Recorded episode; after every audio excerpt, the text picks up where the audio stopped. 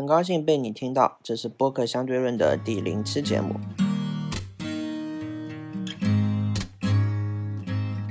简单介绍一下播客相对论这个项目。播客相对论是一个每周更新、以推荐单集播客节目为主的一个播放列表，主要是分享一些有趣、有意思、值得被更多人听到的播客节目。当然，也希望在评论中看到你给我推荐一些播客节目。分享这些播客，并不代表完全认同节目中出现的观点。我个人是喜欢所有新鲜的事物，想用包容的心态来打破信息茧房。我是一个重度的播客用户，每天都会听很长时间的播客。每次听到内容特别吸引我的播客的时候，真的有想把耳机塞到别人耳朵里的冲动，非常想分享给别人一些我觉得还挺值得听的一些节目吧。所以就做了这个播客相对论，就像前面说的一样，主要是以推荐单子播客为主。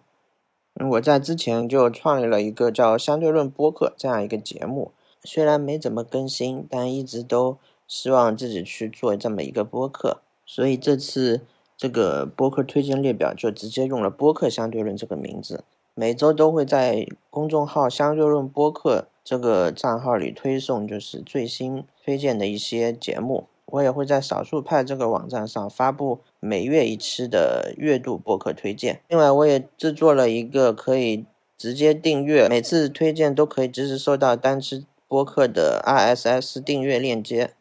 你也可以直接通过在泛用型播客客户端中添加这个 RSS feed，然后就嗯第一时间的收到我推荐的单期播客，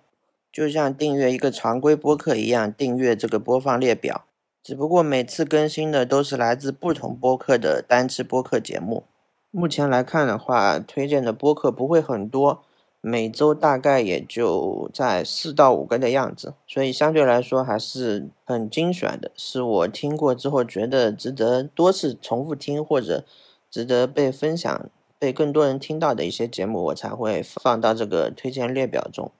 这个播客相对论的播客是我最新在尝试通过播客来推荐播客，感觉通过文字推荐跟直接通过音频这样嗯来推荐播客还是很不一样的。这也是播客的魅力吧，所以我也尝试着做了这么一个播客。然后这个播客的话，应该也会每次都很短吧，希望每周更新推荐一下当周我觉得还值得被更多人听的一些节目吧。然后相对于文字版的话，可能会推荐更多播客相关联的一些内容吧，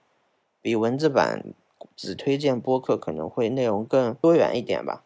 当然这个节目。每期应该时长也不会很长，因为毕竟我觉得那些被我推荐的播客做的比我的播客要好多了，大家可以花更多时间去听那些我推荐的一些节目。OK，这就是对播客相对论这个项目简单的一些想法和介绍吧。